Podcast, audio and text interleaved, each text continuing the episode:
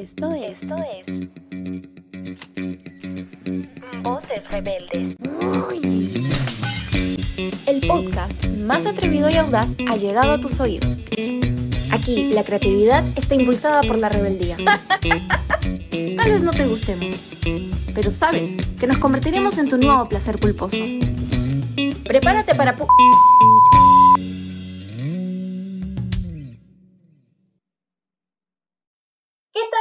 llegó la magia del peor podcast Voces Rebeldes. Aquí, en el bloque desenfadado, divagamos, lanzamos quimeras y por ahí escucharás una que otra o muchas falacias, no lo sé. Pero lo que sí sé es que nos dejamos ser, ¿verdad, Claudia?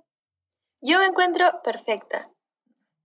Sean bienvenidos por segunda vez en el podcast donde hablamos de lo que sea y pensamos lo que sea, para que sepan que no están solos en sus divagaciones mentales de madrugada.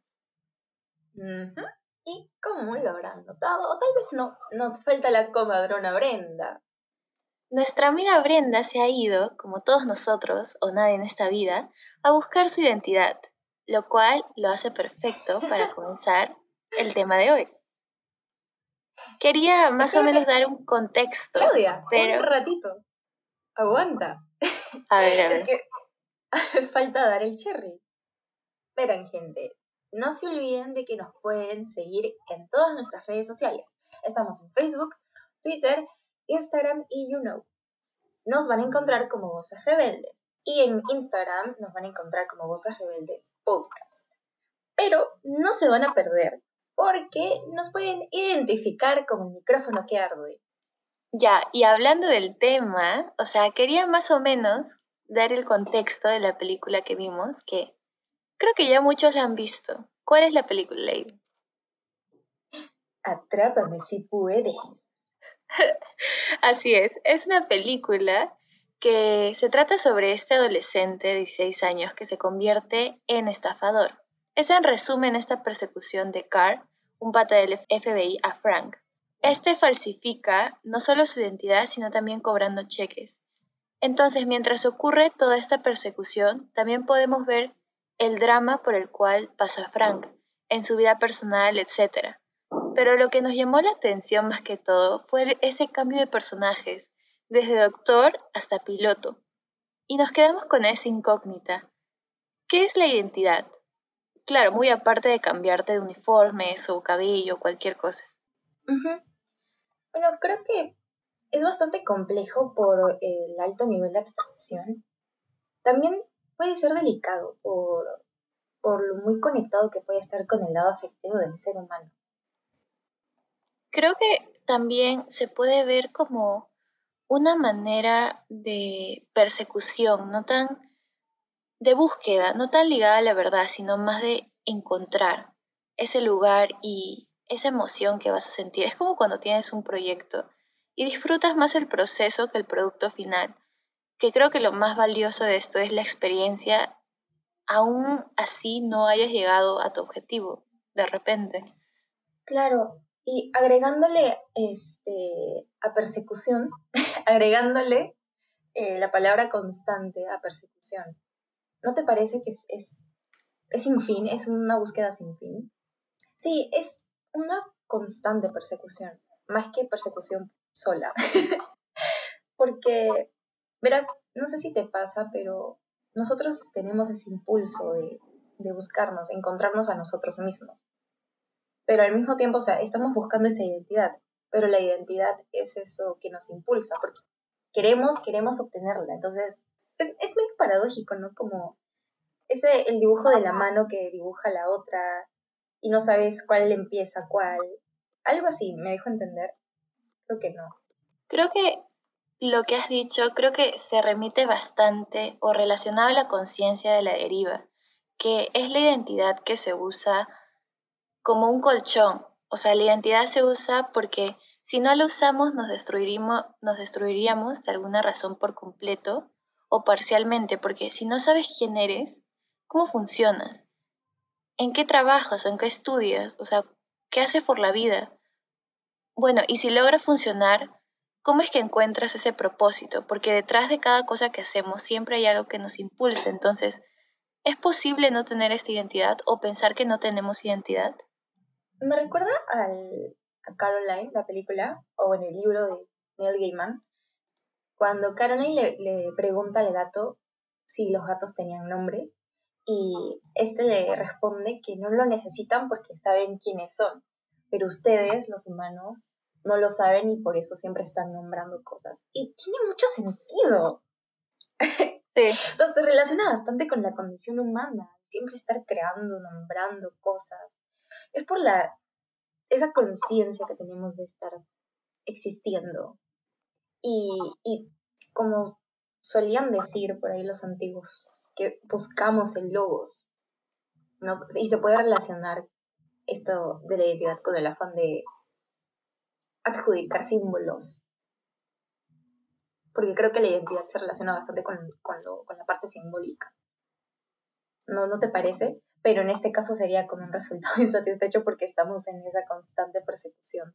Y creo que eh, esa constante persecución y también de buscar símbolos, o sea, creo que también se puede ver con las memorias, porque la memoria puede ser como un cemento de identidad personal. Es que la memoria une más o menos, por ejemplo, al cloud mío de hoy con el cloud de mañana o con el cloud de hace cinco años. Entonces, siento que la memoria de alguna forma te hace ver todos estos resultados, pero siento que también la memoria no es tan potente y tampoco es, es muy subjetiva, no es para nada objetiva, porque como sabemos en cada situación o experiencia o momentos estamos enjaulados en nuestra propia subjetividad y además, eh, ¿quién se acuerda de todo, como ya dije? Y siento que también eso puede ser como, como algo que no es muy recurrente, algo que no es posible de ver. Como en la película, eh, bueno, la manera en la que yo entiendo, Frank, al tener todas estas identidades, eh, me hace recordar a, a, que nosotros también tenemos esa pluralidad de yoes que pueden estar luchando entre sí de una manera, no sé, para personificando esta cosa abstracta, ¿no? Para poder entenderlo. Sí. esa pluralidad, o sea, como tú dices, no podemos estar cambiando y me hace pensar de que aparte de que la identidad pueda ser una continuidad indagativa, también es bastante fugaz. Y al ser fugaz, también es precaria. No, se mantiene fija, ¿no? Claro, eso también creo que puede ver con los roles, o sea, con los roles que tenemos en la sociedad, o sea, también porque puedes saber quién eres en sí, o sea, tu esencia y todo eso, pero por alguna razón cambias, al menos un poco tu forma de ser cuando, por ejemplo, hablas con tu médico o con un amigo o con tus propios padres. Eso me parece que es algo natural, que sin querer morfas tu ser, pero que aún tienes la misma esencia. Puede estar dentro de ti o fuera de ti, pero aún la tienes. Sí, y a veces tenemos momentos en los que sentimos la seguridad de quiénes somos, pensando que ya, o sea, la búsqueda acabó. Pero luego ocurre esa suerte de epifanía en la que dices, sí, como que algo no me cuadra, no sé. Y esa seguridad se desploma. A mí me pasa constantemente, de verdad, pero lo dejo ser. Pero sientes que es como una falla y error, o sea, más que todo porque la experiencia es lo que forma un concepto propio de nuestro ser, o de nuestra vida, o de lo que estamos haciendo, y si puede ser si esto vale de alguna forma en nosotros mismos. Sí, y a veces tenemos esos momentos en los que nos sentimos seguros de quiénes somos, pensando que ya la búsqueda acabó. Pero luego ocurre como una suerte de, ay, no sé, epifanía en la que dices, espérate, como que algo no me cuadra.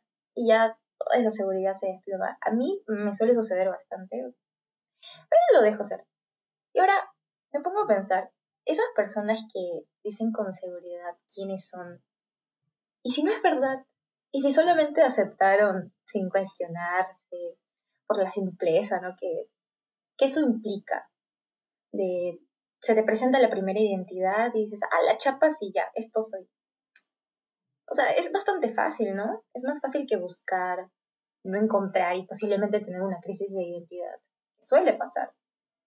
Creo que también como que, como tú lo has mencionado, es más una falla y error, más que todo la experiencia los que forma un concepto propio de nuestro ser o de nuestra vida o fácil lo que estamos haciendo, pero siento que más que todo tiene que ver con el sentido de pertenencia, que es algo que nos reconforta.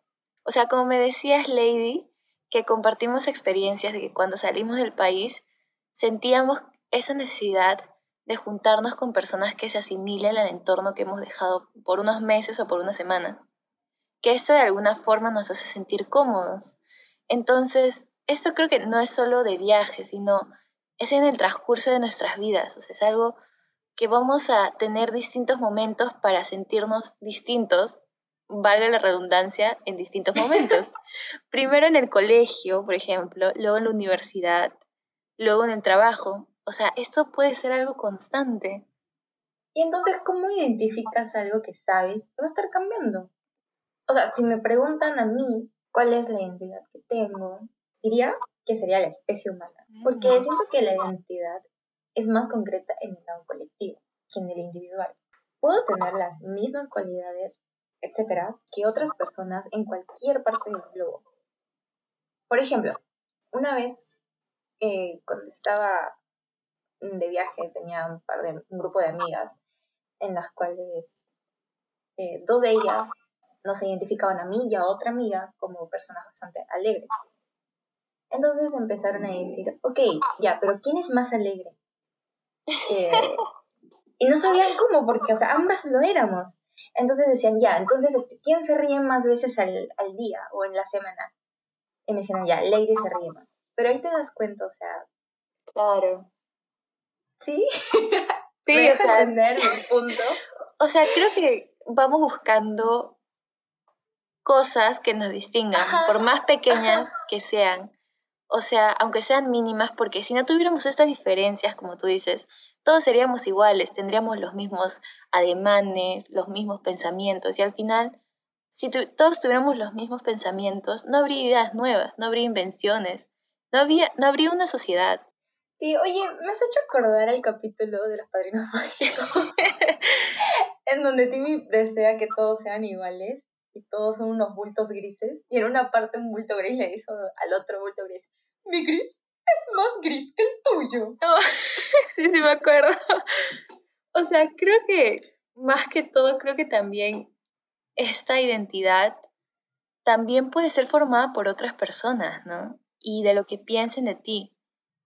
Pero, no sé, algo así como que puede ser como la identidad colectiva también puede ir a la mano con esto, ¿no? Mm, es algo raro, porque sea, veo que necesitamos distinguirnos, pero al mismo tiempo requerimos de lo común, si es que estamos hablando de la identidad colectiva. Es extraño, ¿no? o sea, necesitamos ese equilibrio, ¿no? De, de los opuestos. Claro, porque siento que se necesita, es como que la colectiva se necesita la unión de las personas, algo cultural, algo por la cual querramos, no sé, estar juntos, ¿no? Pero Volviendo más que todo al inicio de la charla, ¿qué crees que podríamos sacar de la película? O sea, de lo que hemos estado hablando de la identidad, em, esta persecución, ¿qué crees que, se podría sacar? No lo sé, de verdad. Ya no se me ocurre nada más, pero estaba pensando que, y si el título, Atrápame si puedes, es una referencia a la constante búsqueda de la identidad. Tiene sentido, o sea, en, mi cabeza lo tiene así, como lo hemos estado aterrizando la idea. O sea, el policía sería la representación del ser humano y Frank eh, la identidad que queremos alcanzar. Mm. Y si bien no lo atrapa y lo encarcela para siempre, como para mantener la identidad fija en sí mismo, como, ok, ya tengo mi identidad, de esta forma me identifico. No, comprende que no lo, que no lo ha encontrado y, solo lo deja ser. Acepta y se cuestiona, digamos, ¿no? Como nosotros ahora nos estamos cuestionando. Y eso se puede relacionar, lo que digo, a casi la penúltima parte, si me parece, cuando el policía le dice a Frank, mira atrás, ya nadie te persigue. Y se va. Luego Frank regresa al policía y ese afán de Frank por cambiar de identidad también frena, al igual que las ganas de Carl por, por buscarlo. Entonces, al final, creo que es eso, no intentar y disfrutar ese gran incógnito que eres. Porque tal vez ese sea el lado emocional, no saber. Y ya, dejarlo ser ya. Porque si no lo logras, entonces, ¿te vas a deprimir por eso? O no sé. no quiero faltar respeto a nadie. Claro, somos lo que somos. Pero sí, o sea, de verdad es que recuerdo cuando Carl le dijo a Frank que sabía que iba a volver, creo que el siguiente lunes, ¿no? Porque nadie le perseguía, y nadie, nadie te perseguía. Y de verdad que me rompió el corazón, eh, de mucha tristeza al saber que esa persecución eh, inalcanzable jamás va a acabar. La misma tristeza que siento ahora al saber que el episodio ya tiene que terminar. Al fin. Qué tortura. ¿Sabes qué, Lady? No me caes. Chao. Pero antes, no te olvides del cherry. bueno, nos pueden seguir en nuestras redes sociales. Estamos en Facebook, Twitter, Instagram y en YouKnow. Y jamás se van a poder confundir porque somos el micrófono que se quema. Y con esto terminamos. Hasta la próxima o hasta nunca. Muchas gracias si has llegado hasta acá. Chao. toma agua y duerme bien. Adiós.